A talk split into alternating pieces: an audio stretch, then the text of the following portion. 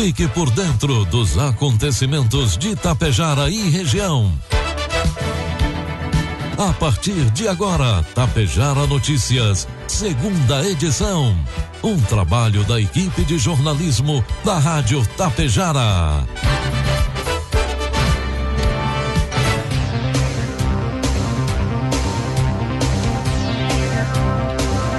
Agora são 12 horas com 36 minutos. Boa tarde. Está na hora aqui para o Tapejara FM 101,5, segunda edição do Tapejara Notícias desta quarta-feira, 15 de dezembro de 2021. 30 graus a temperatura, tempo ensolarado com algumas nuvens a Tapejara. São destaques dessa edição. Delegacia de Tapejara prende quatro pessoas em operação de combate ao tráfico de drogas. Etapas de vacinação contra a Covid-19 ocorrem nesta quinta-feira em Ibiaçá. Alevinos são soltos em rios de charrua para controle do mosquito borrachudo. E prefeito de Tapejara palestra em evento da FAMURSA em Porto Alegre. Tapejar Notícias, segunda edição, conta com a produção da equipe de jornalismo da Rádio Tapejar e tem oferecimento da Anglasa Comércio de Máquinas Agrícolas, Cooperativa Cotapel e do Laboratório Vidal Pacheco. A Anglasa, revenda autorizada de lavadoras de alta pressão da Jacto Clean, está com uma super promoção de final de ano na linha de lavadoras. Lavadora de alta pressão Jacto J7000 Plus de 3.144 por apenas 2.313 reais. Lavadora de alta pressão J5000 de 806 reais por apenas 598. Aproveite essas e outras promoções e venha nos visitar. Rua Moron 424, bairro Petrópolis, em Passo Fundo. Entre em contato com o nosso vendedor da sua região, Alexandre Almeida, 54 99994 2465 e tire suas dúvidas. Rações Cotapel, matéria-prima selecionada. Acompanhamento veterinário de sua propriedade, garantindo um planejamento alimentar adequado, linha própria de sais minerais e formulação específica de rações, possibilitando melhor rentabilidade da atividade. A Cotapel leva até você o melhor resultado. Por isso, está desde 1985 ao lado de quem produz. O Laboratório Vidal Pacheco deseja a você e a sua família um feliz Natal e um próspero ano novo. Que este clima especial renove as nossas esperanças, com a certeza de que você pode contar com a gente para deixar sua saúde em dia. O Laboratório Vidal Pacheco possui uma unidade pertinho de você em Tapejara.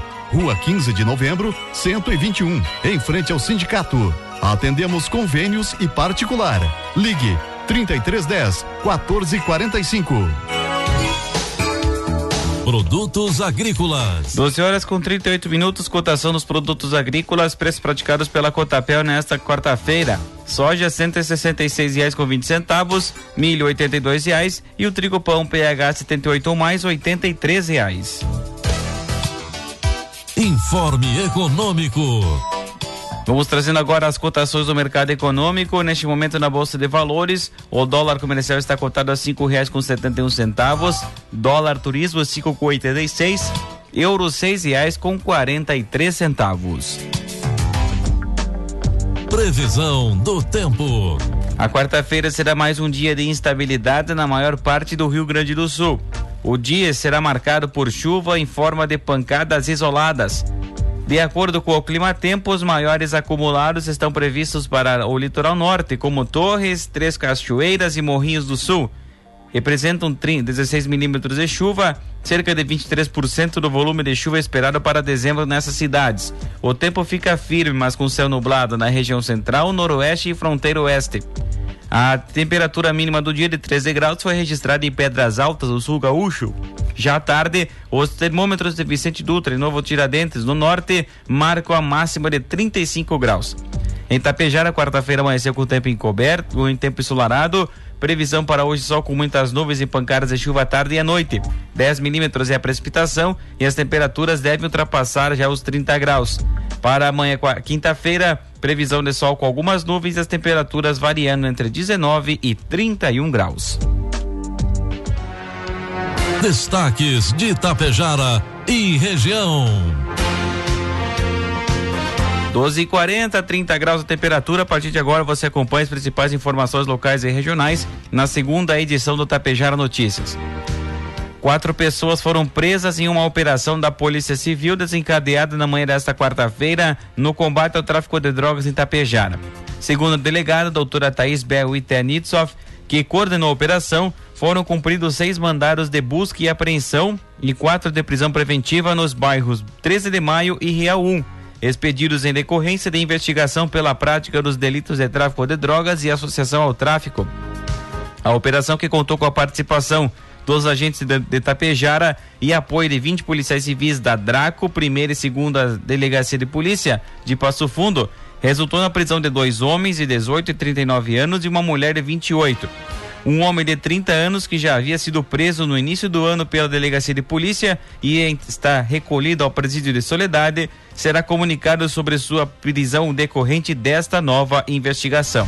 A mulher foi conduzida ao presídio regional de Passo Fundo e os dois homens recolhidos ao presídio estadual de Getúlio Vargas e todos ficam à disposição da justiça. O prefeito de Tapejara, Evanir Wolff, está entre os painelistas que farão parte do lançamento do primeiro Congresso de Lideranças nesta quinta-feira, dia 16, no plenarinho da Assembleia Legislativa em Porto Alegre. O evento é uma promoção da FAMURS e do Grupo Lideranças e tem como objetivo valorizar as autoridades que fazem do hoje a construção do amanhã. Por meio do painel Perspectivas do Cenário Político e Econômico para 2022, a revista Lideranças reúne a entidade representativa dos municípios gaúchos e profissionais de diversas áreas, juntamente com organizações que congregam líderes políticos, visando impulsionar a economia dos municípios. O Congresso terá a presença de profissionais de diversas áreas com o objetivo de liderar as equipes de forma inovadora, colaborativa e conectada às novas tendências de mercado, compartilhando experiências por meio de palestras e participação em painéis.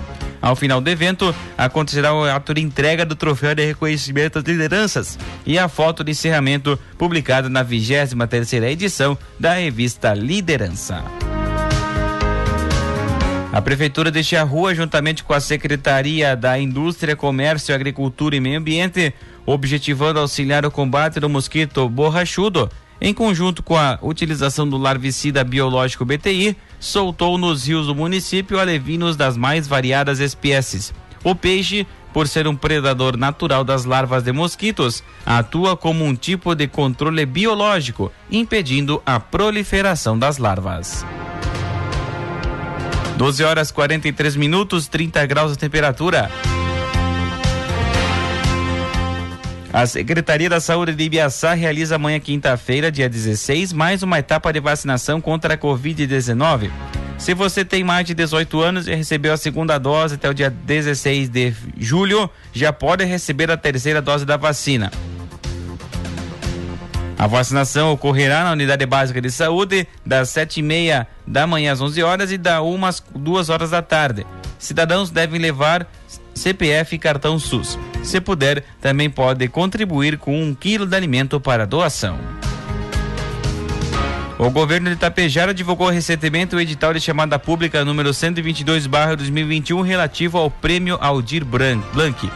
O prêmio visa valorizar e fortalecer a diversidade da cultura local, assim como possibilitar sua democratização, acessibilidade e ações emergenciais destinadas ao setor cultural durante o estado de calamidade pública em virtude da pandemia da Covid-19. As inscrições são destinadas às pessoas físicas e jurídicas que se enquadram nos condicionantes legais e regulamentares visando a execução da ação emergencial prevista no inciso 3 do artigo 2 da Lei Aldir Blanc, nos termos e condições do referido edital. As inscrições que devem ser feitas de forma presencial na recepção do Centro Administrativo Padre Raimundo Damin encerram às 5 e meia da tarde do dia 20 de dezembro. Maiores informações estão contidas no edital e documentos para anexo no portal do município tapejara.rs.gov.br. Na madrugada desta quarta-feira, dia 15 de dezembro, a Brigada Militar efetuou a prisão de um homem por suspeita de furto. A prisão foi após uma abordagem na rua Carlos Cavaco, na Vila Vergueiro, em Passo Fundo. Por volta das três horas da madrugada, a guarnição do segundo esquadrão, durante patrulhamento de rotina, abordou o indivíduo de iniciais VN. Com ele, foram encontrados dentro de uma mochila 68 canivetes novos e todos lacrados, uma mateira, uma cuia, uma bomba, uma garrafa térmica, dois fones de ouvidos e duas extensões usadas. O homem não soube explicar a procedência dos materiais. Diante dos fatos, foi dada a voz de prisão e encaminhado para a delegacia de polícia de pronto atendimento para efetuar o registro da ocorrência. Meio-dia 45 marcou o sinal eletrônico da Tapejara a 30 graus a temperatura. Aconteceu na tarde de segunda-feira a entrega de quatro espaços culturais infantis, ECIs, que estão instalados na Escola Municipal de Educação Infantil Nona Amabile, Escola de Educação Infantil Tia Noêmia, Escola de Educação Infantil Mundo Encantado e na Escola de Educação Infantil Mundo Mágico em Sananduva. A cerimônia ocorreu na Escola de Educação Infantil Nona Amabile. Cada ECI construída recebeu um palco com cortinas e iluminação, um televisor, almofadas, pinturas nas redes, estante para livros, um lote de livros infantis, instrumentos musicais e percussão, dedoches, fantoches, teatro de fantoches e o projeto ainda conta com aulas de musicalização e contação de histórias, que iniciaram no mês de outubro e se estenderão até agosto de 2022. O Espaço Cultural Infantil é um projeto realizado pela Associação Cultural Vida e Arte, com patrocínio da Vicato Alimentos e financiamento do Procultura RS da Secretaria de Cultura do Estado. A execução também contou com o apoio da Secretaria de Educação, Cultura e Desportos de Sananduva. Presente no evento, o prefeito de Sananduva Vermelho Panceira parabenizou o projeto e falou sobre a indispensável função das ECIs. Até ontem nós éramos crianças, hoje são nossos pequenos que amanhã serão quem vão atuar na sociedade, contribuindo cada um com seu papel. Esse projeto é importante para as crianças, para os pais, para a comunidade sananduvense. Parabéns a todos que estão envolvidos. O desenvolvimento das crianças é fundamental, comentou o prefeito de Sananduva.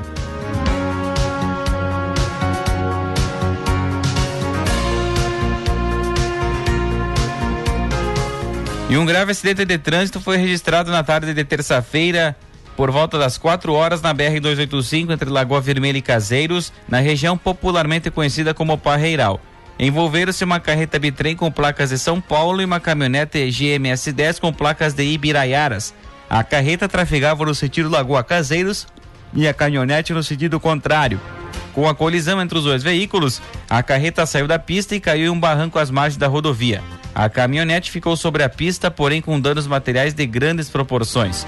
Apesar da gravidade e da violência da colisão, ambos os condutores que viajavam sozinhos não se feriram. O condutor da caminhonete chegou a ser conduzido ao Hospital São Paulo para avaliação médica, mas não apresentou nenhuma lesão. O Corpo de Bombeiros e a Polícia Rodoviária Federal atenderam a ocorrência. As causas do acidente serão apuradas posteriormente.